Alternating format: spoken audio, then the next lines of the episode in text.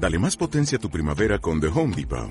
Obtén una potencia similar a la de la gasolina para podar, recortar y soplar con el sistema OnePlus de 18 voltios de Ryobi desde solo 89 dólares. Potencia para podar un tercio de un acre con una carga. Potencia para recortar el césped que dura hasta dos horas. Y fuerza de soplado de 110 millas por hora. Todo con una batería intercambiable. Llévate el sistema inalámbrico OnePlus de 18 voltios de Ryobi. Solo en The Home Depot. Haces más. Logras más complicado eh, mantener esa sensibilización y esa y ese ver que, que vas retirando y cada semana con cada marea va llegando plástico nuevo pero es lo, que hay. La vida en este planeta no es nada fácil pero, al mismo tiempo también es muy bella y, tenemos que seguir luchando. Alexis Rivera, técnico de proyectos de WWF en, en Canarias, muchísimas gracias por haber estado con nosotros esta mañana, muchísimas gracias por haberse implicado en esta campaña que ha puesto en marcha el Grupo Radio y Televisión Canaria con motivo del Día Mundial del Medio Ambiente, una campaña titulada Somos Naturaleza. Muchas gracias. Gracias a ustedes por ayudar a difundir todos estos problemas. Buen día. Son las 8 de la mañana en Canarias. Caja 7 te ofrece los titulares del día. El Instituto Canario de Igualdad y el 112 han creado una guía de intervención para servicios de seguridad y emergencias en incidentes de violencia de género. Se trata de que la sociedad en su conjunto tenga las herramientas para saber qué hacer en el caso de tener que intervenir en una situación de violencia machista. La directora del ISI, Kika Fumero, ha expuesto esta mañana de la noche al día que es muy importante que todos y todas sepamos qué hacer para intervenir en una de estas situaciones, conocer cuándo debemos llamar al 112 y qué podemos esperar de esa llamada. En esa guía pues vamos a encontrar teoría relacionada con la violencia de género de una manera, además en un lenguaje eh, muy sencillo y eh, todos los recursos y cómo se tiene que eh, actuar y en qué caso se tiene que llamar al 112 y qué podemos esperar o qué puede esperar la sociedad cuando llama al 112 que se encuentra al otro lado y qué recursos tiene al fin y al cabo en la mano. Y los trabajadores de la empresa encargada del suministro de combustible aeronáutico en los aeropuertos de Gran Canaria, Fuerteventura, Lanzarote y Tenerife Sur anuncian huelga y movilizaciones. El secretario general del Sindicato Independiente de Trabajadores de Canarias, Antonio Rodríguez, denuncia la precariedad laboral en aspectos como la salud, la seguridad, la conciliación familiar o los salarios. Desde SITCA lamentan que llevan más de dos años de negociación del convenio colectivo y no se ha avanzado nada por la nula voluntad de la empresa. Advierten que de producirse la huelga, el problema sería gravísimo en los aeropuertos. Aunque AENA impusiera servicios mínimos por encima de lo que dice la ley, estaríamos hablando que la operativa solamente podría estar al 50% en el mejor de los casos. Eso significaría que ya hoy, con la plantilla que hay, ya hay retraso en los vuelos porque no llegan a los, a los repostajes, porque salen de un avión y entran en otro. Pues usted imagínese si la mitad de la plantilla estuviera en huelga y la otra mitad estuviera en servicios mínimos.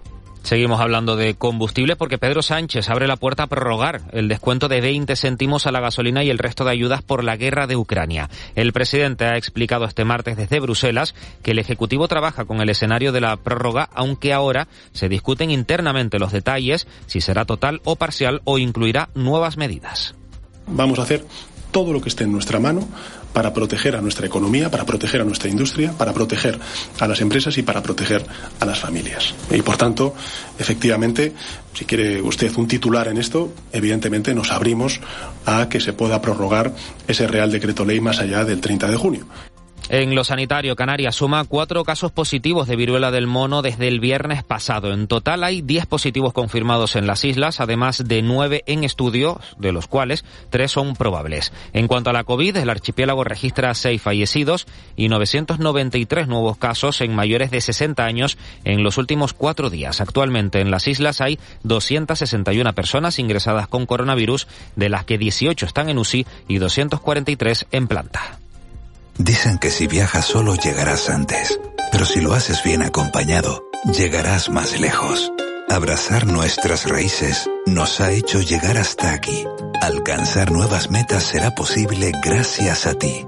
Caja 7. 60 años guiados por grandes valores.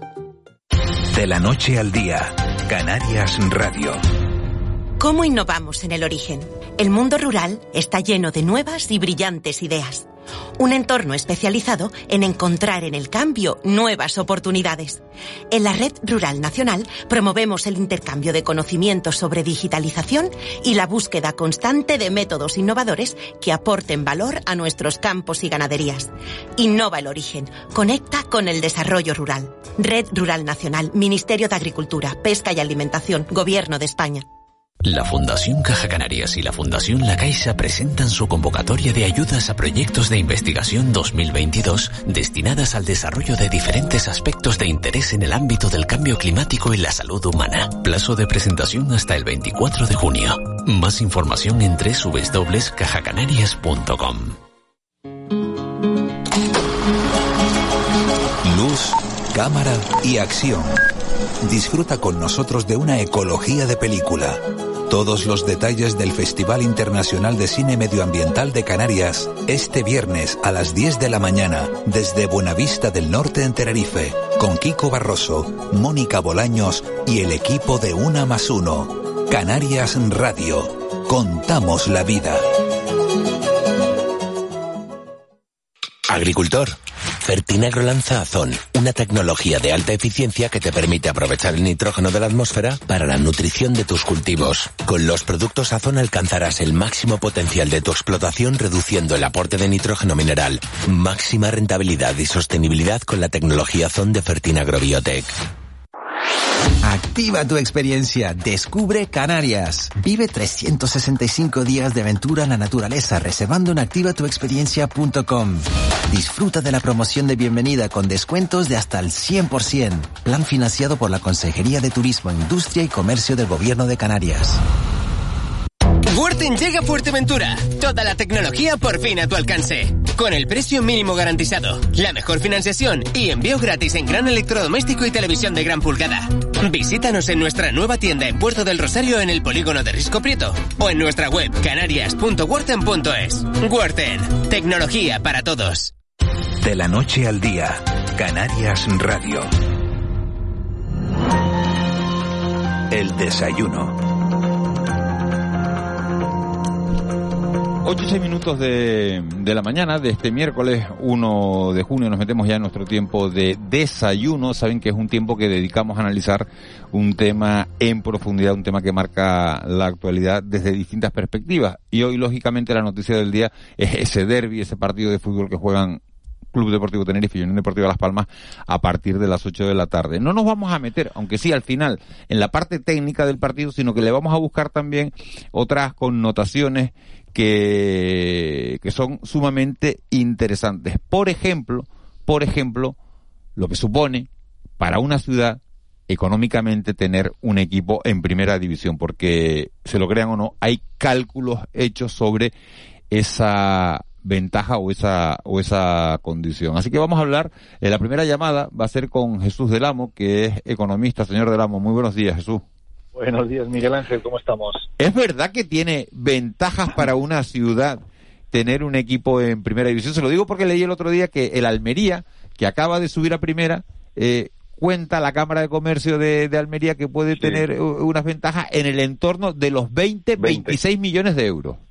Pues sí, sí, eh, realmente han hecho ese estudio y no son los únicos porque otros equipos como el Cádiz también hablan de 20, 30 millones. el año que descendió el Real Zaragoza también la Cámara de Comercio de Zaragoza eh, estimó unos 20 millones de, pérdida de recaudación por el descenso. O sea que sí, sí, nos movemos en, en torno a esas cifras estimadas entre 20 y 30 millones de euros que ingresa la ciudad por tener un equipo en, en primera división. ¿no? Lo que es la ciudad, estamos hablando aparte, eh, obviamente el presupuesto de un equipo de primera segunda división simplemente por el reparto de los derechos de televisión es una diferencia abismal. ¿no? Estamos hablando, por ejemplo, que este año el Tenerife percibe eh, 6,9 millones de euros por los derechos televisivos por estar en la Liga de Segunda División y el Cádiz, que está en primera, pues percibe casi 50. O sea que la diferencia es, es abismal, ¿no? Claro, pues los salarios de los, de los trabajadores, en este caso de los jugadores, son mucho más elevados en primera división de lo que lo pueden ser, de lo que lo son seguro en, en, en segunda división. Eh, ¿Cuáles serían, eh, Jesús, los sectores más beneficiados de, eh, de un ascenso? Entiendo que la hostelería, porque viene gente a, a quedarse en los hoteles, la restauración, ¿cuáles son esos sectores que que pueden ser beneficiados? obviamente, directamente, todo lo que es el turismo y la hostelería se beneficia directamente, ¿no? Hay mucho más tráfico de aficionados en primera división que en segunda, ¿no? Imaginemos también un partido, lo que supondría tener aquí a los grandes exponentes de la liga, como pueden ser el Real Madrid o el Fútbol Club Barcelona, estamos hablando de un lleno seguro tanto en Tenerife como en Gran Canaria, ¿no? Entonces eso genera una economía alrededor de todas las, de toda la ciudad, los, eh, los establecimientos hosteleros, pero no solo eso, también eh, la imagen de marca, ¿no? Tener continuamente en televisión, en horario de prime time, el nombre de Tenerife o de Gran Canaria, Gran Canaria y Tenerife, continuamente, pues es una publicidad también que es que, se puede valorar, ¿no? Por los minutos de televisión, o sea, hay un impacto directo en hostelería y, por supuesto en los viajes y también en todos los salarios que están alrededor directos del club también un beneficio indirecto muy grande por la repercusión publicitaria que tiene el, escaparate de la primera división, ¿no? No solamente a nivel a nivel nacional, sino incluso internacional, porque hoy por hoy la liga la liga de primera división española se ve en prácticamente todo el planeta, ¿no? Esto quiere decir que, que una ciudad que tenga un equipo en primera división es una ciudad de primera y una ciudad que tenga un equipo en segunda división es una ciudad segunda. Por ejemplo, vamos a no hablar de los nuestros, vamos a hablar de Oviedo y Gijón en Asturias, ¿no? Es decir, si el Sporting sube y se habla del Sporting de Gijón, Gijón, Gijón, y el Real Oviedo se queda en segunda, Gijón es una ciudad primera y Oviedo es una ciudad segunda. Hombre, eh, futbolísticamente está claro que sí, ¿no? Obviamente a nivel a nivel de los ciudadanos. a, nivel, a, nivel conocimiento, ¿no? Eh, sí, claro, claro, claro. A nivel conocimiento es así. Eh, en este caso Gijón se da sería una ciudad de primera porque continuamente los medios están nombrando Gijón, Gijón, Gijón y aparte el partido contra el Real Madrid y contra el Fútbol Club Barcelona lo van a estar viendo hasta en Pekín, por lo cual en Pekín sabrán dónde está Gijón y no sabrá dónde está Oviedo. Obviamente es una repercusión muy grande. Buenos días, Juanma. Pero Jesús, eso tampoco es así, ¿no? Porque entonces dirías que Villarreal es más importante que Zaragoza. Bueno, el Zaragoza por no por no fastidiarte mucho y tal, pues Zaragoza está en segunda, el Villarreal en la Porque sabe que eres de Zaragoza, eres de Zaragoza, claro, y, pero Zaragoza sigue siendo la quinta ciudad de España. Sí. Se pongan como se pongan los de Villarreal. Sí, sí, Juanma, eh, Juanma pero díselo a, alguien de Pekín, que no sabrá dónde está Zaragoza y probablemente sabrá dónde está Villarreal porque ha llegado a la semifinal de la Champions, ¿no? Obviamente eh, eh, no estamos hablando de importancia de la población, pero el club tiene una proyección que trasciende, porque precisamente es lo que estamos comunicando, ¿no? ¿Qué, sabe alguien de Pekín o alguien de Singapur o alguien de Nueva York? Eh, ¿dónde es importante que lo sepa. Hombre, un pequinés es importante que es Claro, efectos de consumo, efectos de la economía local del sitio. Estamos hablando de, impulsar la economía aquí. Hombre, pues vamos a ver que eh, eh, lo que es Tenerife pueda tener proyección o Gran Canaria pueda tener proyección en toda Europa, en Francia, que también se ve la Liga Española, en Alemania, en Suecia, en aquellos países donde sean destinos turísticos nuestros, sí lo son. Y en China también se nos conoce. Recordemos que el presidente chino, el hombre quizás más poderoso del mundo, cada vez que vuela por aquí, por aquí aterriza y se pone a visitar, en este caso Tenerife, ¿no? O sea que saben perfectamente dónde estamos. Claro que puede ser. Al final perjudicar no va a perjudicar, eso está claro, ¿no? Eh, señor Del Amo, buenos días. buenos días, Ángeles. Y en economía hay algo a ver, estamos hablando de, que el pasar, el que una ciudad tenga un equipo en primera, pues tiene beneficios directos, pues en la, en la, hostelería, eh, en los hoteles, eso es evidente, ¿no? O sea, se van a, vender más habitaciones, pero también la pregunta es, ¿también hay un, una especie de optimismo en, en, en, en la ciudad, un, no sé, unas ganas de de ¿e-, esto es, eh, se, se mide en, economía o esto es una bueno es la, economía de la felicidad no y del comportamiento claro cuando hay alegría y hay optimismo siempre se tiende a consumir mucho más, ¿no? Y somos más alegres en todas nuestras decisiones. Eh, pues sería un, un, tema interesante estudiar, pero probablemente casi estoy convencido de que sí, ¿no? O sea, al final lo que estamos discutiendo, si una ciudad es de primera o segunda, cuando un aficionado de una ciudad tiene un equipo en primera división, se siente más importante. Y al final eso se refrenda en toda la ciudad. De todas formas, hay que decir también que el, que el fútbol es una gran industria. ¿eh? Estamos hablando de que por los cálculos de la liga es casi un, un 1,4% del PIB, ¿no? Se facturan gracias al fútbol casi 15.000 millones de euros y estamos hablando de 185.000 personas que emplea directamente la industria del fútbol. O sea que pertenecer a la primera categoría de esa industria o a la segunda, pues hay mucho cambio y probablemente conductalmente, pues sí hay más alegría. Imaginemos también que un equipo como el Tenerife o la, o la, Unión Deportiva Las Palmas hace una buena temporada en primera división, pues toda la semana de que hay grandes enfrentamientos contra grandes equipos supone una ciudad en movimiento y alegría, y alegría supone consumo y consumo supone mover la economía. O sea que sí podríamos afirmar que es, que es correcta esa afirmación, sí, sí. Una última cuestión, Jesús del Amo. Eh, en el caso canario, eh, que buscamos siempre el equilibrio en la región, que Tenerife que el Tenerife suba primera y Las Palmas se queden en segunda, o que Las Palmas suba primera y el Tenerife se quede en segunda, claro, generaría en este sentido un desequilibrio. ¿Es mejor que se queden los dos en segunda? Hombre, si no están, mm. o que uno esté en primera y que otro esté en segunda, ¿no, se, no produce un desequilibrio? Pregunta, no, lo mejor es que estén los dos en primera, eso, eso, lo, eso lo damos por descontado. Pero como eso no se puede producir, en esta temporada por lo menos, ¿es mejor que se queden los dos en segunda o que suba uno a primera?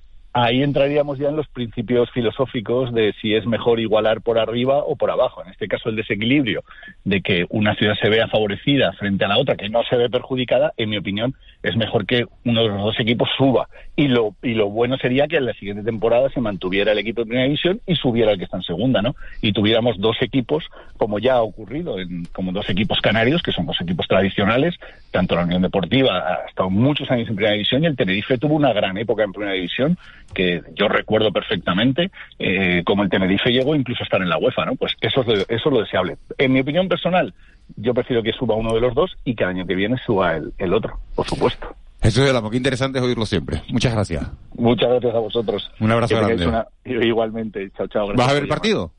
Sí, sí, sí, sí, seguirá el derby, seguirá el derby, por supuesto. Son dos equipos a los cuales a los dos tengo simpatía y espero que, bueno, que seguro será un derby muy disputado y lo que deseo es que por supuesto que sea totalmente, que no haya ningún incidente, que haya una buena hermandad entre las aficiones y que gane el mejor. Jesús de la muchísimas gracias. Gracias a vosotros. Buen día. Ocho, ocho y cuarto. Seguimos profundizando en el derby. Ese es el plano económico, ya lo han oído. Entre 20 y 30 millones de euros es lo que puede suponer para una ciudad el tener eh, eh, de, un, un, equipo en primera división, sin contar los impactos publicitarios, porque eso no está medido, de cada vez que suena el nombre de eh, Las Palmas o de Tenerife en, en los distintos eh, bueno, medios de comunicación que todas las noches, todas las semanas, a todas horas hablan y, posicionan una marca eh, en los distintos mercados. Ahora vamos a hablar de otro aspecto importante que es el aspecto psicológico. ¿Cómo se prepara un jugador para un partido como hoy? Porque, eh, bueno, después de toda una temporada, resulta que en dos partidos, por lo menos en esta eliminatoria, y en otros dos, en cuatro partidos, se juegan absolutamente toda la temporada. Entonces, hemos dicho, ¿a quién llamamos? Llamamos a una psicóloga deportiva de prestigio, reputada, y hemos llamado esta mañana a Alicia Pérez. Señora Pérez, muy buenos días. Buenos días y gracias por, por los calificativos. Bueno, es que eh, estamos llamando a los mejores, así que hemos llamado a Alicia Pérez. Señora Pérez, ¿cómo influye la psicología en, en los deportistas? Eh, bueno, eh, está claro que mm, es una pata más de la mesa, ¿vale? Eh, trabajamos el lado físico, trabajamos la estrategia, trabajamos, pero también la parte psicológica, porque la emoción lo tiene todo. Yo me imagino que, que, estos jugadores ahora mismo están, están sobre sometidos a una presión impresionante por la expectativa que tenemos todos, ¿no? Que queremos que ganen y lo que supone, con lo que acaba de decir el, anterior participante, ¿no? Lo que supone a todos los niveles. Pero solo son expectativas. Se puede incumplir o no, el deporte se puede ganar o no, no depende de nosotros el ganar o no, pero sí depende la actitud, la atención, el control de las expectativas. Entonces, el entrenador en este caso tiene un papel fundamental, me imagino que lo estará desarrollando estos días con ellos, controlándole las expectativas, la autoconfianza, el foco de atención, para que si han llegado hasta aquí quiere decir que saben hacerlo y que están preparados para hacerlo. Ahora solo se trata de, centrarse en el objetivo, paso a paso. Y, y no entrar en el juego que tenemos los medios de comunicación, ¿no? que estamos todos opinando y todos deseando y, y también estos días que he estado escuchando la radio, eh, transmiten miedo, miedo a perder, miedo y si, y si, y todo eso eh, les llega también a ellos, ¿no? Entonces, esto es un trabajo de equipo y, y nosotros, los que estamos mirándolo, los que lo estamos participando y disfrutándolo, también tenemos que colaborar. ¿Y existe alguna alguna técnica mental especial para eh, lograr la máxima concentración, la máxima dedicación en un día como hoy? Sí, sí, claro. Eh, para mm, y además no solo para los jugadores, sino también para los entrenadores, los árbitros y los espectadores, porque recordemos que en las anteriores ediciones hubieron hasta infartos, ¿se acuerdan? Que hubieron gente que tuvieron subidas de tensión arterial, eh, tuvieron problemas. Entonces, sí que la hay. La coherencia cardíaca, por ejemplo, la podemos hacer todo, que eh, se nos acelera el corazón porque estamos muy emocionados y entonces tenemos que bajar pulsaciones. Entonces, con respiraciones profundas, abdominales, que, llenemos los pulmones y los soltemos mm, poco a poco para bajar pulsaciones. Eh, también el control de las expectativas, lo que significa eso, ¿no? Está muy bien que el deporte es la salsa de la vida, ¿no? Eh, y sobre todo cuando ganamos, claro, eh, pero no deja de ser deporte. Entonces no podemos perder el norte, pero tanto para los, los deportistas como para el público en general. O sea, eh, parece que si perdemos hoy se nos acaba la vida y no, mm, para nada. Es deporte y eso no podemos perder el enfoque, ¿no? Y es importante, ¿no? Por lo que decíamos, por las variables económicas, variables sociales, variables de publicidad para la isla, a todos nos gusta, pero el año que viene también hay posibilidades de subir si no conseguimos este año el objetivo. Y otra cosa muy importante que es mm, lo que yo creo que ha, sido el triunfo que ha tenido el Real Madrid es que creen en el objetivo, creen que lo pueden conseguir y no tienen duda. Luego el resultado mm, les puede, puede salir a favor o en contra porque no depende de nosotros, pero creer en nuestro objetivo y creer en que lo podemos conseguir, pero no solo por, por un acto de fe, sino porque han demostrado que, hemos llegado hasta aquí, que hoy vamos a jugar y estamos en este, en, este punto. Entonces quiere decir que lo sabemos hacer. Luego hay que darlo todo y estar muy concentrado en el objetivo y sobre todo creer, no tener miedo. Y el problema es cuando entramos, pero tanto público como como jugadores, ¿no? Porque esto, eh, el, deporte nos afecta a todos. Mm, le quiere preguntar a Ángeles Arcibia. Eh, le quiere preguntar a Ángeles Arcibia, señora eh, García. Señora Pérez, buenos días. simplemente le quería preguntar, ahora que estamos en pleno Roland Garros, ¿no? Estamos viendo los, los partidos de nuestros jugadores, de Nadal y de, de Alcaraz. ¿Qué diferencias hay desde el punto de vista de su especialidad entre un deporte de equipo como es el fútbol y un deporte individual como es el tenis? Si puede dar un par de claves ¿no? sobre este asunto. Sí, sí, sí, hay. El, el tenis durísimo porque es un deporte individual. Toda la responsabilidad recae sobre el jugador. Tiene que tener una concentración y un... Bueno, lo tenemos en Nadal, ¿no? Lo podemos estudiar, lo podemos meter en un libro. Eh, es un deporte en que el deportista asume toda la responsabilidad. En los deportes de equipo, eh, digamos que la responsabilidad se diluye y, las variables de personalidad también influyen ¿no? en, los deportes de equipo.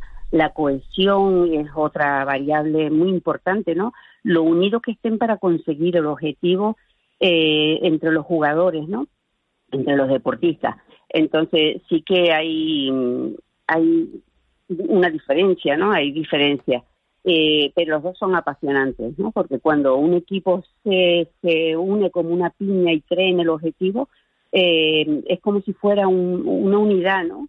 Es como si fueran todos a una y, se convierte como en un deporte individual, ¿no? Lo percibimos así. Una última, una última pregunta. Imagínese, partido de hoy, que no sé si lo va a ver, ¿lo va a ver?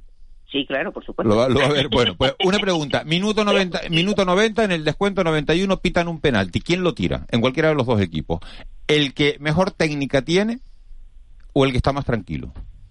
O el que tiene más confianza o al que le haya salido el mejor partido. El entrenador mira y tiene que decir, ¿lo tira Juanma? ¿Lo tira Ángeles? ¿Lo tira Miguel Ángel? ¿Quién lo tira?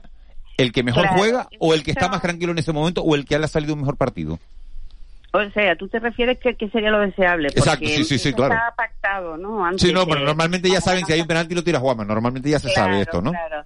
Mm. Sí, sí, yo creo que el que tenga más autoconfianza en ese momento, el que crea más en ese momento, porque em, cuando están, cuando ya han llegado a ese punto, mm, están como muy metidos en el partido y lo están dando todo, ¿no? Se lo pregunto, se lo pregunto de otra manera, se lo pregunto de otra manera. El entrenador ha decidido que, que, que lo tire Juanma antes de empezar, pero ha visto que Juanma no ha hecho un buen partido.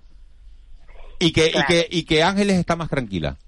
¿Tiene que darle la, la opción a Ángeles o tiene que, que mantenerse en su postura inicial?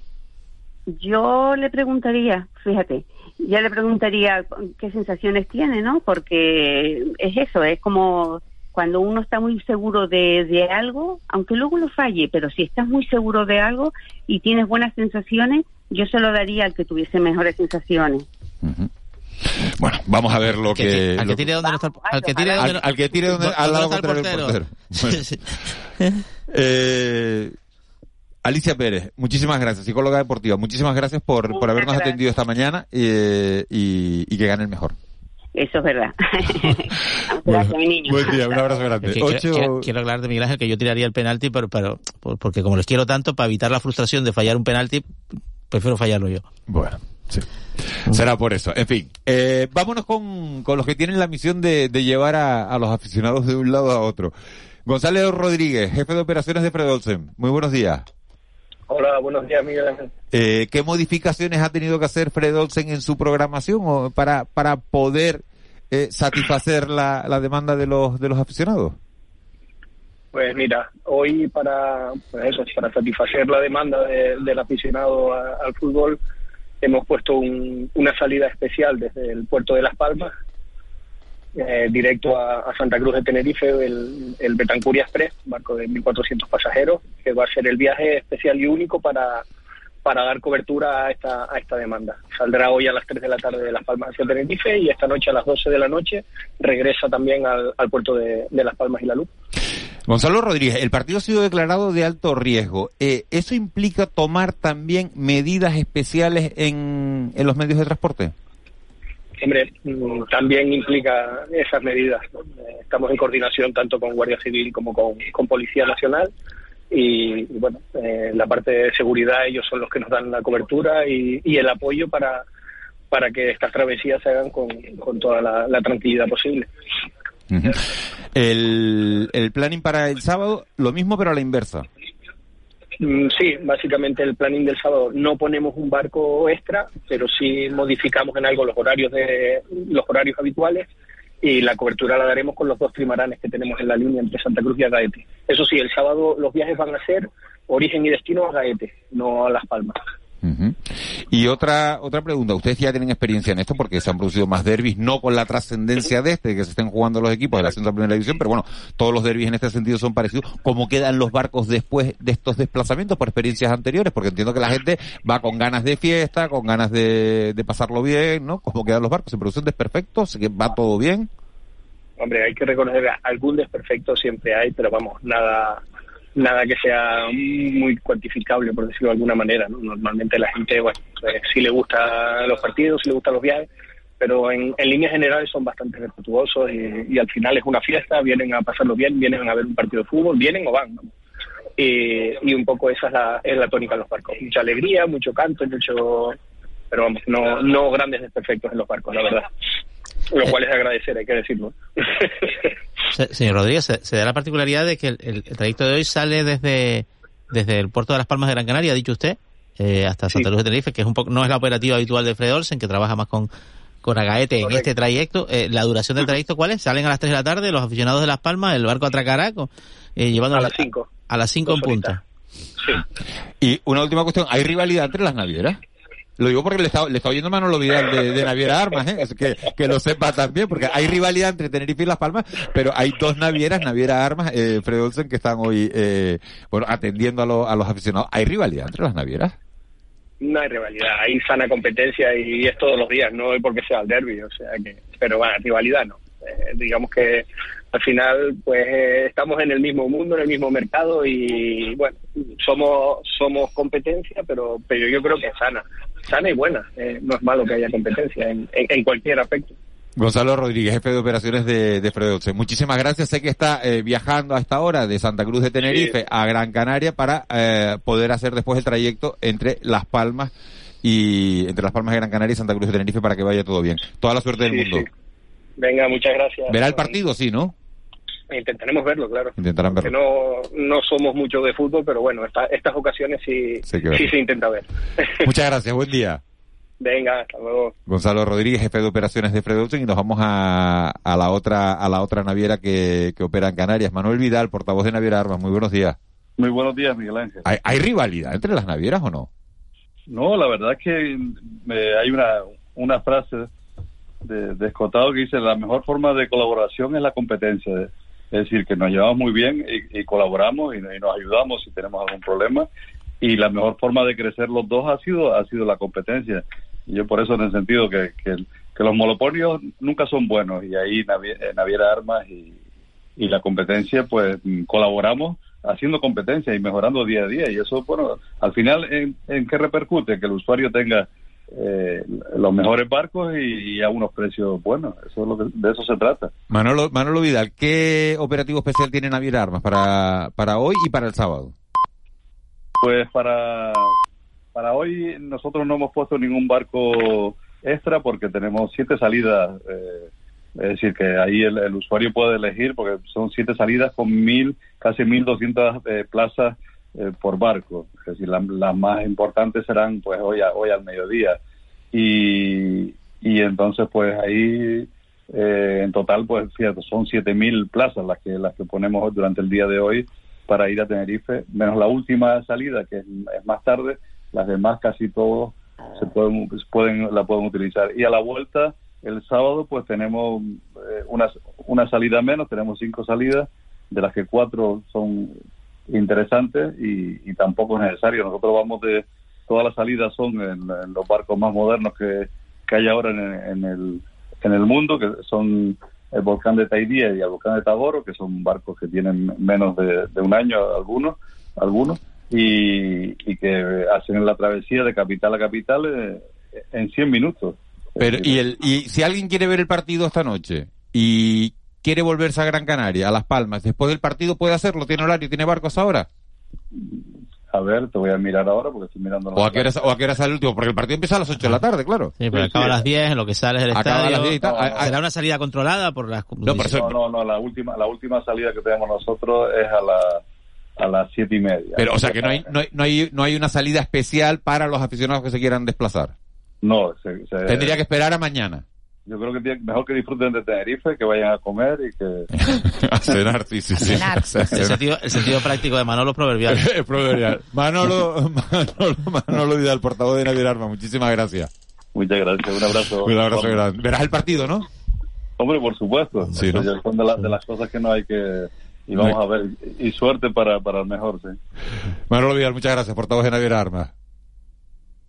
8 y 32. Nos queda la parte, la parte casi, casi, bueno, no te iba a decir la más interesante, pero sí que desde luego la que, la que lo va a decidir todo. La parte deportiva. Y para eso tenemos a, a dos personas de- del equipo de deportes de esta casa con los que hablamos habitualmente. Joaquín González, Tenerife, buenos días. Hola, Miguel Ángel, ¿qué tal? Muy buenos días. No te pregunto si vas a ver el partido porque, porque es evidente. Juan Luis Monzón, Hombre, muy buenos si días. digo que no... Si me, si me dice que no te despide Juanjo Toledo, bueno, no sé si Juanjo, Juanjo Toledo y lo firmará Miguel Guedes, pero no lo sé. Juan Luis Monzón, buenos días. ¿Juan Luis? Ah, Juan Luis no, Juan Luis no está pinchado de momento, ¿no? ¿Sí está, Juan Luis? Bueno, parece que tenemos algún problema con, con Juan Luis Monzón. Joaquín González, ¿qué va a hacer el Tenerife hoy? ¿Qué hacen los jugadores en las horas previas? Que es lo que me interesa. Bueno, lo primero, ¿está todo el papel vendido? ¿Queda una sola entrada para ir a ver el, al- el partido hoy? Quedan, quedan... ¿Queda- ah, eh, quedan entradas? que- quedan pocas, sí, sí, pero, pero quedan. Yo no sé si se va a terminar de llenar el Heliodoro Rodríguez López. Ah, hasta el, principios de esta semana, eh, los abonados, bueno, para empezar, los abonados entran gratis, pero no pueden entrar con su abono de siempre, sino que tienen que canjear ese abono por una, eh, por una entrada en taquillas. Para eso llevan un proceso de, de un par de semanas y el Tenerife informó que más del 90% de los abonados pues había obtenido su entrada, insisto, gratuita, pero tienen que ir con el carnet de abonado para que te den la entrada. Y a partir de ahí había periodo preferente para, para los acompañantes de abonados, para sacar entradas que podían sacar hasta tres por persona y luego ya eh, para el público en general. A lo largo del día de hoy se van a seguir despachando localidades. Si no hay lleno, mm, sí que va a haber pues seguramente la mejor Pero quien quiera comprar, Joaquín, quien quiera comprar una entrada ahora mismo, ¿cuánto, cuánto vale una entrada? ¿Y a qué hora puede ir a comprar? ¿Dónde la puede comprar? En las taquillas de Heliodoro Rodríguez López, en los puntos de venta habituales, hombre, son precios más caros de lo habitual. Mira, Ángel, por ejemplo, eh, tribunas son 65 euros. Son, euro- son entradas, como digo, eh, para los abonados gratis, pero sí que es verdad que para los acompañantes de, de Bueno, abonados... 65 para- euros, un partido como el de la hoy. más cara, ¿eh? La más barata son 30 euros. 30, euros, 30 euros. Un partido como hoy te los gastas, vas al cine y vas al cine con los chiquillos y es más caro. ¿no? Sí, sí, sí, son partidos Hombre, especiales. disfrutas de la disfrutas de la familia. también. Y encima en playoff. O sea, es un acontecimiento, pero pero vamos, impresionante. ¿Cuánta, gente cabe en el Heliodoro? Eh, eh, Por encima de los 22.000, 22.000 y algo, pero un poquito por encima de... de y el que no 22 se llene, el que, el que no se llene Joaquín el estadio tiene que ver con el mal final de temporada que ha tenido el Tenerife o con qué tiene que ver, a qué lo achacas, porque un partido como el de hoy no ir a verlo o a que es miércoles, puede ser. Sí, yo creo que se juntan eh, muchos fa- muchos factores. Eh, en primer lugar, también hacer referencia a lo, a lo que sea un miércoles. Yo creo que eso obviamente influye, porque estamos hablando de, eh, tú imagínate, pues, no solo a la gente que tenga que ir a trabajar, sino niños que tengan eh, colegio en el día de mañana. Estamos hablando de que sales del Heliodoro a las 10 de la noche.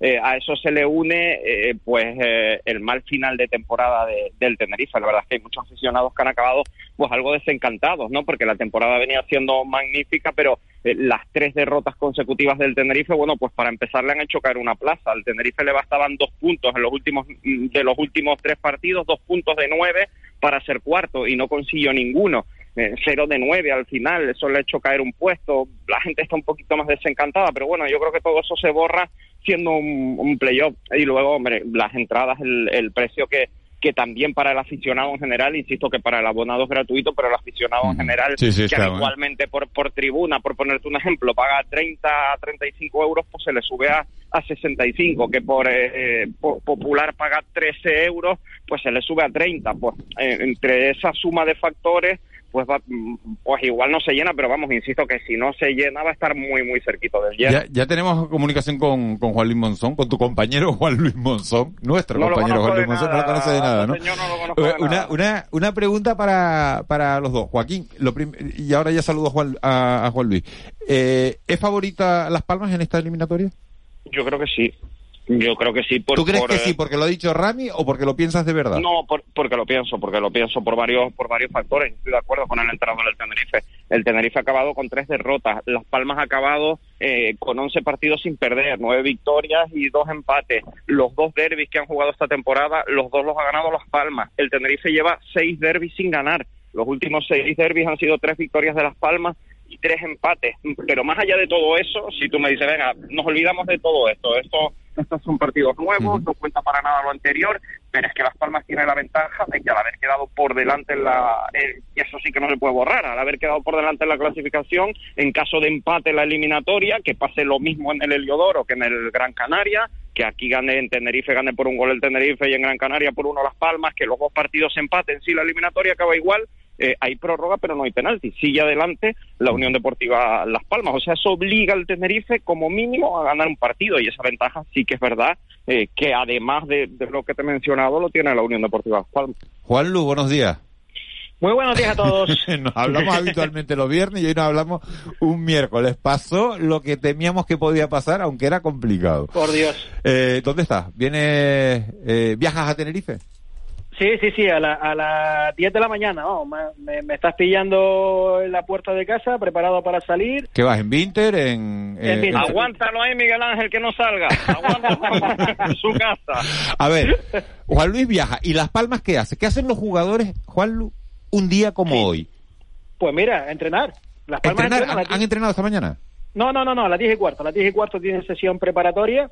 Hombre, va a ser... eh, Pero, ¿Y entrenan, entrenan en Las light. Palmas? ¿Entrenan en Las Palmas o entrenan en En Tenerife? Barranco Seco, sí, En sí, Barranco sí, sí, Seco. sí, la- en la ciudad deportiva de, de, de Barranco Seco. Y que, por cierto, ayer me eh, cuando hablaba con Eva para concertar esta, esta intervención, me decía, bueno, tienes que contar también si pasaron las noches, pues, bueno, con sus parejas, bueno, pasaron la noche con sus parejas, en casa, tranquilito. Y ahí fuiste uno por uno a ver si... A ver, se me olvidó preguntarle a la psicóloga antes si es bueno liberar tensiones así antes del partido. No, si, hombre, me refería a dormir, por Dios. y a las 10 y cuarto Miguel Ángel tiene sesión preparatoria en Barranco Seco y tienen un vuelo charter que va a partir desde el aeropuerto de Gran Canaria a las doce y media eh, rumbo a Tenerife Norte y van a volver también esta misma noche con ese mismo vuelo de charter a la, bueno, en principio está previsto a las 12 de la noche, pero claro, eh, probablemente salga un poquitín más tarde, pero por aquello de ser charter le van a esperar, no hay ningún tipo de, de problema, o sea que Las Palmas va a estar 12 horas Bueno. en la isla hermana del día de hoy. Y lo que, y lo que le pregunté antes a, a Joaquín, eh, ¿quién es favorito? No hay, no hay. No hay favorito. Venga, Oh. Yo me No, eh, pues solo por el hecho de que el empate le da el pase. bueno, Claro. Eso es un hecho objetivo. Olvidémonos de las tendencias. de la, Exacto, exacto. Eh, Vale. Eso es un hecho. Vale, te lo- te- te Es una compro. ventaja, ¿no? Vamos a ver, te lo compro. Eh, pero mm, todo lo hecho de aquí para atrás no sirve. Esto es una eliminatoria que empieza nueva. Pero, vale, ace- acepto la idea que me proponen. Entonces estarán de acuerdo conmigo que el gran favorito para el ascenso es el Eibar. ¿no? Pero estamos hablando Mira. de esta eliminatoria. Va- Juan, no, no.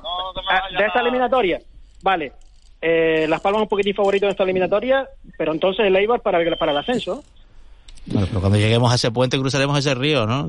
vamos, hombre, vamos a ese río cruzaremos ese puente, ¿no? Eh, pero, pero, pero tomando esa teoría que me están exponiendo ustedes. Eh, a las 6 de la tarde empiezan ustedes, ¿no? Sí, señor. O sea que... A las seis arrancamos. Bueno, pues... Y, eh, y Miguel Ángel contestando también que a, a lo que decía Juan Luis, en lo que se refiere a los jugadores, en el Tenerife también han, han descansado en sus domicilios, tienen sesión de activación esta mañana, han dado algo muy suave para estirar las piernas en el Heliodoro y según acaban, cruzan la calle San Sebastián y quedan concentrados a eso de las 12 en el Hotel Escuela Santa Cruz, que ya es donde almorzarán, donde merenda- merendarán y ya pues hora y media, hora y tres cuartos antes cruzarán la calle San Sebastián para llegar al Heliodoro Rodríguez López. Bueno, pues mucha suerte a los dos. Yo sé que... Joaquín, tú quieres gane el Tenerife, me imagino, ¿no?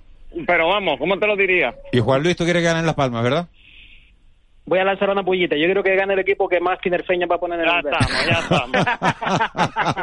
ha, estado, ha estado perfecto. es, que, es, que, es, que, es que manda narices. En fin.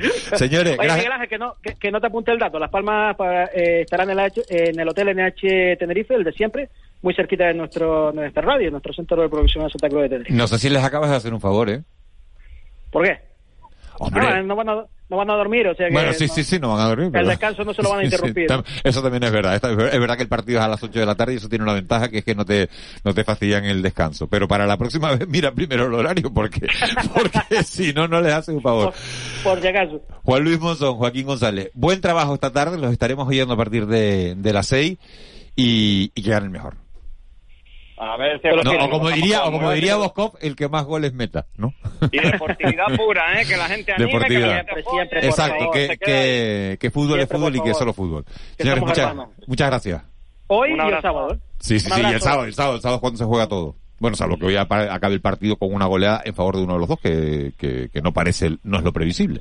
No pare. En fin, No 8, parece, no parece. 8 y 42. Suerte, señores. Hasta Un luego. abrazo. De la noche al día, Canarias Radio. ¿Cómo innovamos en el origen?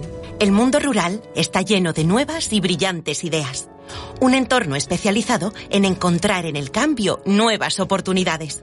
En la Red Rural Nacional promovemos el intercambio de conocimientos sobre digitalización y la búsqueda constante de métodos innovadores que aporten valor a nuestros campos y ganaderías. Innova el origen. Conecta con el desarrollo rural. Red Rural Nacional, Ministerio de Agricultura, Pesca y Alimentación, Gobierno de España. Cámara y acción. Disfruta con nosotros de una ecología de película. Todos los detalles del Festival Internacional de Cine Medioambiental de Canarias este viernes a las 10 de la mañana desde Buenavista del Norte en Tenerife con Kiko Barroso, Mónica Bolaños y el equipo de Una más Uno. Canarias Radio. Contamos la vida. De la noche al día, Canarias Radio. El mentidero.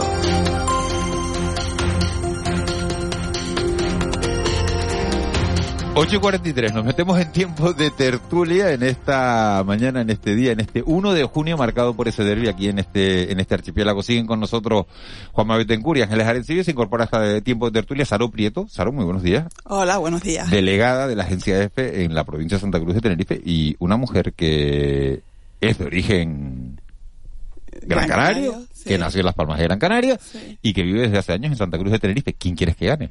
Ay, Dios. ¿Cómo que vivió? Ah, lo tienes claro, ¿no? Las Palmas, ¿no? Sí. Sí, ¿no? Eh, es- pero vamos a ver, ¿por lo explico, pero lo? No explico, pasa lo- no, pero lo explico porque yo, eh, mm, por lazos afectivos, siempre mi, mi padre y nosotras estábamos muy vinculadas a, a Las Palmas, éramos socias, me- bueno, me acuerdo de pequeñas ir a- al estadio insular y, y siempre he sentido como una afinidad por el equipo, pero por eso, por lazos mm, afectivos. También tengo, llevo mucho tiempo en Tenerife y, bueno, pues que gane el mejor, ya está. Ya está, sí, sí. Pero no, No, no, el corazoncito que te pide. José Reina, No, buenos días. complicado, tiene complicado, Saro. Muy buenos días, ¿qué tal? José Reina es al revés, ¿no? José Reina. Efectivamente. José Reina le José- puso... no, pero José, no es al revés. José Reina, Gran Canario también, Sí. ha vivido en Tenerife recientemente, se acaba de volver a... Acaba de ser padre y ya le puso, padre y- y le ya le puso la la camiseta. al pibe. cuando, cuando tú de ves al verdad, niño, ¿cómo, José se, Luis. cómo se- cómo se llama el niño, José? Nicolás. Nicolás. Cuando ves la camiseta de la Unión Deportiva a Nicolás en las redes sociales, de espalda, eh, con la camiseta, dice, yo sé ya quién quiere que gane el padre, ¿no? No, es que ahí no hay ningún tipo de secreto ni de duda. Ni de duda. Las Heredé- palmas de cabeza sí o sí, ¿no? Yo heredé el amor por la Unión Deportiva Las Palmas de mi padre, que, por cierto, de las últimas veces que vi llorar a mi padre fue en el último ascenso a Las Palmas. Es decir, eh, la Unión Deportiva Las Palmas ha formado parte de, de mi vida durante, durante mucho tiempo, ¿no? Y para mí es un club muy especial al que le tengo un cariño enorme y por lo tanto a tu pregunta la respuesta es tajante, ¿no? Además, en fin, eh, yo soy un tipo optimista por naturaleza. Eh, en esta eliminatoria eh, soy especialmente optimista, es decir, no creo que vaya a ser tan tan tan igualado ni ni, ni O que sea, vaya a ¿tú, tú tan- crees que se resuelve que Las Palmas gana Sí, 0-4 ¿sabes en el? Heliodoro, no? ¿Sabes lo que pasa? Es que Las Palmas tiene un factor que, que, que lo rompe todo y se llama Jonathan Viera, ¿no? Un equipo que tiene a Jonathan Viera a su equipo, que es un jugador eh, que evidentemente la segunda división se le queda muy, muy pequeña, pues entonces eso te da una tranquilidad pues monumental porque sabes que tiene un jugador que en cualquier momento va a hacer algo que va a desequilibrar el partido y esto es una realidad, ¿no? o sea que para ti Las Palmas es favorito. Sí, pero eh, sí, sí, favorito claramente, eh, tanto en la ida como en la vuelta, siempre y cuando Jonathan Viera no se lesione en el calentamiento o no se lesione hoy de camino al estadio. Pero eso es el fútbol. Pero una, Pero es una que eso es el fútbol. una el fútbol cosa- todo puede ocurrir. Eh, eh, Jos- José, una cosa, el, el, esto que has mencionado Jonathan Viera, te habla una, como sabes, una, bueno, una persona que no sabe mucho de fútbol. Eh, eh, eh, es lo que marca, lo que hace el partido interesante, la, la presencia de, de un jugador de este tipo que estás describiendo, ¿no? Sí, porque además, claro, es que eh, Jonathan Viera podría estar jugando en cualquier equipo prácticamente de la primera división por su calidad, porque es un jugador con pura magia y que además es que lo hemos visto en este tramo final de temporada eh, eh, con el Nuevo Deportivo de Las Palmas, que él se ha encargado de ganar los partidos. Y esto hay muy, muy pocos jugadores que tengan esa capacidad de desequilibrar ellos solos prácticamente un partido en cualquier momento, ¿no? Y Jonathan Viera es uno de ellos. Y, y como esta división, se le, como esta, esta categoría se le queda muy pequeña, pues puede hacer prácticamente lo que le apetezca y lo que le dé la gana. Que hay una falta cerca del área, Jonathan Viera puede marcar un gol.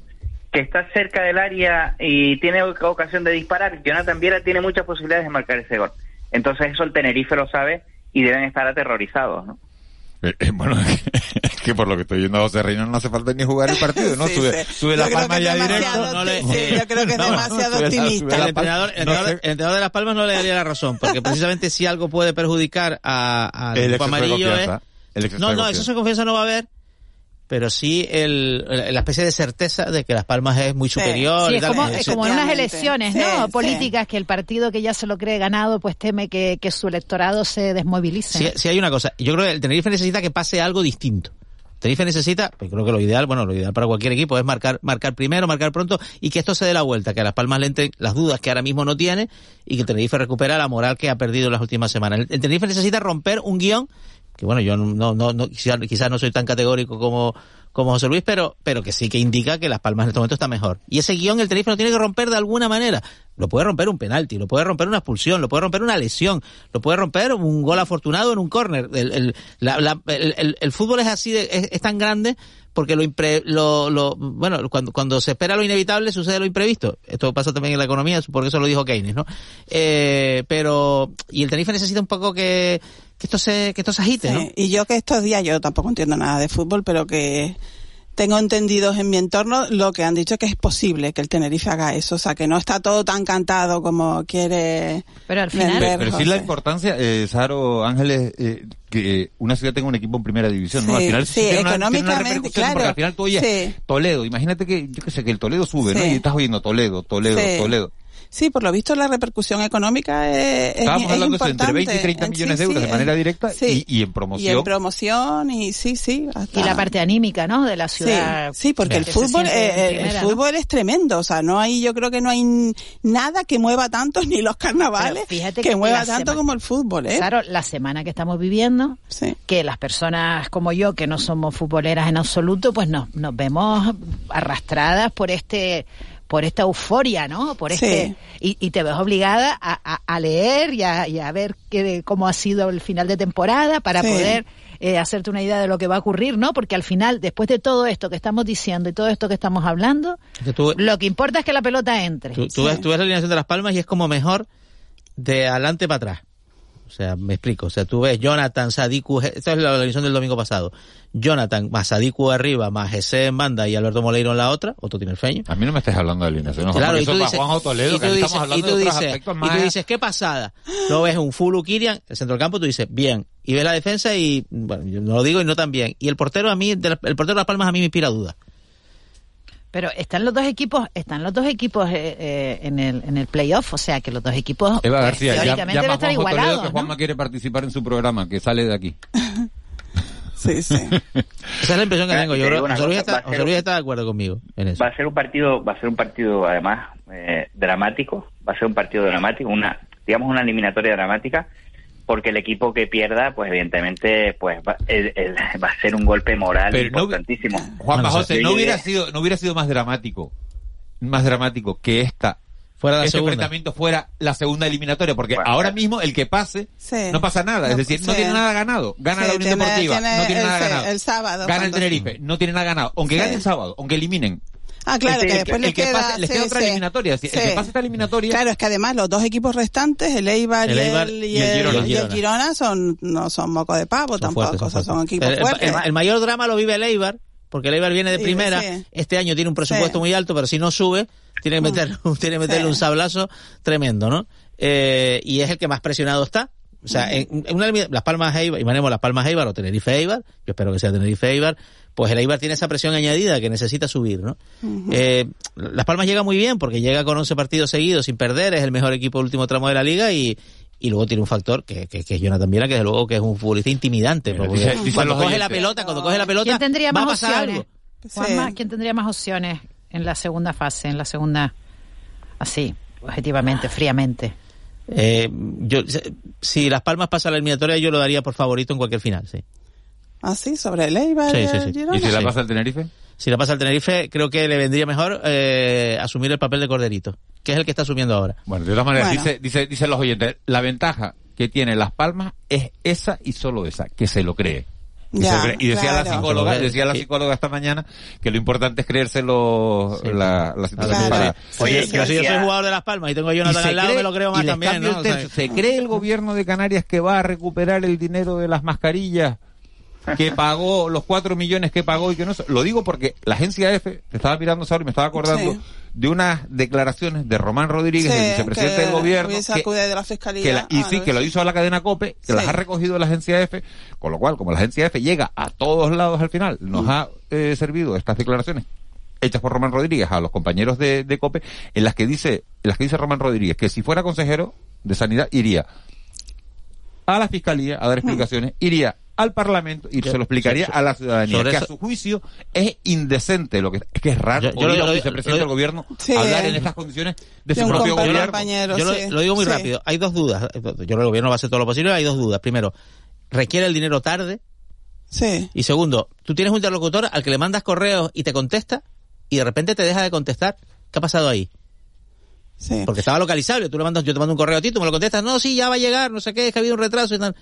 Y de repente hay un momento en el que ya, ¿qué pasa? Que los correos ya no se responden, ya no se, se, se, se, se Sí, dio de y además se de- interlocutor al que tú le diste una segunda oportunidad para que te, porque no llegan las mascarillas que tú habías pedido y él te dice que te las va a dar por otras y de repente esas mascarillas tampoco am, aparecen.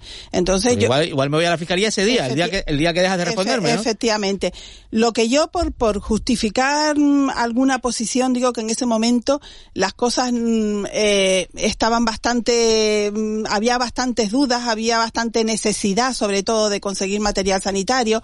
Y bueno pues acudía y además fue una época en la que mm, los controles no Mm, se, se hicieron excepciones no para para determinadas compras. Pero desde luego una vez pasado el tiempo y viendo o sea yo voy al po- a que o, a que me den las a que me a que me devuelvan el dinero tranqui- totalmente. ¿Y qué quiere decir Román Rodríguez cuando dice que el consejero de Sanidad, Blas Trujillo, y él son distintos? Pues eso porque son de, son de partidos políticos distintos. Es que lo hablábamos el otro día Miguel Ángel eh, estamos a un año de las elecciones aquí hay que Y coger hay cada hay uno su aunque seas el sí, nuevo gobierno, hay que- hay efectivamente que ir marcando Hay que ir posiciones. marcando posiciones y diferenciándose diferenciándose Ah, el- claramente. a medida que avanza a medida que avanza los capítulos del caso mascarillas mm, van surgiendo más y más dudas y más dudas que son cada vez más difíciles de responder no sobre todo por parte de los protagonistas que son los responsables de sanidad del gobierno de Canarias y del servicio canario de salud. A mí sinceramente cuando cuando leí esas declaraciones de Román Rodríguez me, me, me sorprendieron. Me sorprendieron por su porque fueron bastante tajantes y estaba señalando claramente al departamento no es decir eh, el hombre que el hombre de, de mayor peso en el gobierno de Canarias pues está digamos levantando el dedo y diciendo oye me- no has dado las explicaciones oportunas y lo estás haciendo mal porque está dando está dando un latigazo digamos claramente a, a un- a su principal socio no por lo, por lo tanto son unas declaraciones que, que han pasado un poco de aquella manera, pero son unas declaraciones que podemos considerar, bueno, pues que pueden marcar un poco el destino del pacto, ¿no? Porque la podemos leer de dos formas, ¿no? Sí, como un golpe de atención para desmarcar a su partido de este caso, ya en clave electoral, o por otro lado, como Ya, pero José, un- José, todos han dicho que quieren revalidar el pacto si le dan los números. Entonces, no tendría mucho sentido romper, romper un pacto cuando quieres revalidarlo, cuando los cuatro integrantes han dicho que quieren revalidarlo si le dan los números. Las ¿no? elecciones se, se barajan las cartas y luego se vuelve a mirar un Pasa poco. es que el caso mascarillas le puede hacer mucho daño al a- le puede hacer mucho daño al gobierno en el- en el- a- al, al área socialista del gobierno no porque hay muchas dudas y, y cada vez que salta un nuevo capítulo periodístico eh, pues vemos eh, los ciudadanos ah, vemos que qué chapuza ha sido y, y, y- qué chapuza eh, nos queda por, por por saber no y yo creo que la clave de Román, eh, la declaración de Román va por ese sentido. Oye, no me relacionen con esto que tiene muy mala pinta. Pero casi, ca- pero casi José Luis, la, pregunta, la pregunta es una, ¿no? Porque el trámite seguido fue el mismo en todos los casos. En la mayoría de los casos, felizmente, eso lo ha aclarado, pues el, material se entregó y era un material adecuado, homologado, etcétera, porque también se exceptuó, se pagó antes, porque es que si no, no llegaba, ¿vale? Bien. La duda es, este empresario, o esta empresa, o este con- consorcio, esta, esta especie de alianza y tal, mm, ¿por qué alguien pensó que era de fiar? que eh, no digo de fiar no que fueran ladrones ni nada, no digo eso, sino que, que era, tenía la solvencia suficiente. Esa es la pregunta clave. Juanma, lo que habría que ver, claro, el contexto eh, lo, te- lo sabemos. Yo lo que me preguntaría Ah, es con qué otras empresas, si esta fue una excepción, es una empresa que se dedicaba a otra cosa, ¿no? A- No, mira, pero se, se- se Pero- contactó pero- con, pero con no- grupos eso- empresariales eso no es canarios. ¿eh? se, se contactó con grupos empresariales canarios que Sí. tenían capacidad logística eh, probada o probada o, o- o acreditada, no de material, no necesariamente de material sanitario, con China. Vale, bueno, eso, eso es un camino, eh, tiene una lógica aplastante y tal. Ahora, esta, ¿por qué esta empresa, que es un poco, quizás se aparta un poco de ese patrón, ¿no? De, esa para mí es la única pregunta, porque lo demás el trámite, que el trámite era excepcional, que se pagaba por adelantado y un montón de cosas que no se, que no se hacen habitualmente, bueno, eso sí lo entendemos, y además se hizo con todas. Tú lo que preguntas es el por qué esta empresa, de qué manera llega ¿Cómo a, accede? Sí, sí, ¿cómo? a- a- a lo que ha pasado, lo, lo este- lo que ha pasado en Madrid, lo que ha pasado en Madrid es ¿por qué se accede? Hombre, porque alguien tiene un móvil que dice llama a esta persona y tal. Bueno, y ahí se ve un poquito el andar de la, se, se ve el andar de la perrita claramente, ¿no? En este caso, es, ese íter, que para mí es el elemento esencial, ¿Cuál es? De momento no se sabe. Mira, te quería decir una cosa respecto a lo que estaba comentando José sobre eh, que este este caso afecta al, al- lado socialista del gobierno. Yo me pregunto, ¿los ciudadanos de verdad están en esos detalles? ¿O simplemente es el gobierno y punto, no? Porque ahora en, en- estas declaraciones de Román Rodríguez yo sí observo, bueno, pues me- lo que ustedes han dicho, ¿no? Yo me desligo de esto, esto yo no tuve responsabilidad en esto. Y, pero fíjate, y fíjate sí pero fíjate Ángeles que a nivel nacional que tenemos eh, la misma disputa entre Sí. Podemos que no quiere ir a, a los actos de la OTAN, a, a la cumbre de la OTAN que se va a celebrar en Madrid y eso, el go- la gente sí sabe que, que es el gobierno solo porque es un poco raro que el país anfitrión, Sí, tenga el gobierno del país gobierno, sí, anfitrión, cuando todo el mundo pide unidad en la OTAN, resulta Pero- que el sí, gobierno del país anfitrión, la mitad del gobierno va a ir a los actos, que son que es la parte socialista y la otra mitad ha dicho no, que no, Pero bueno, aquí mismo, Bueno, la otra mitad, la otra tercera, La tercera, parte, la el otro tercera socio. parte, el otro Sí, aquí, bueno, pero aquí mismo lo ya cuando el otro día en el Parlamento se debatió la, la- el posible despliegue de, de la OTAN. Aquí los de Podem- si Podemos Canarias dijo tranquilamente que no, que ellos estaban en contra de Claro, pero a la, a la hora de, de De- meterte en una cumbre, has mirado el reloj diciendo, y ya se pasó la tertulia. sí. Te pones a hablar de fútbol 20, y claro. 20 minutos, nos, nos hemos apasionado con el fútbol. Eh, ¿Cómo Saro, te, te la, te la- te la debo. Te la, te la debo. Es que se las debo a ustedes porque es que eh, se ha pasado volando la tertulia. En fin. Eh, que gane el mejor, ¿no? Sí, Eh, Juanma, pues me sí. dice Moisés Rodríguez, eh, nuestro compañero, que, a ver, ah, que tenía un mensaje para ti de Moisés que dice, eh, recuerda la Juanma que Álvaro Vallés ha sido uno de los mejores de la Unión Deportiva Las Palmas en las últimas jornadas, parando penaltis decisivos. A mí no, bueno, ya veremos hoy. Señores,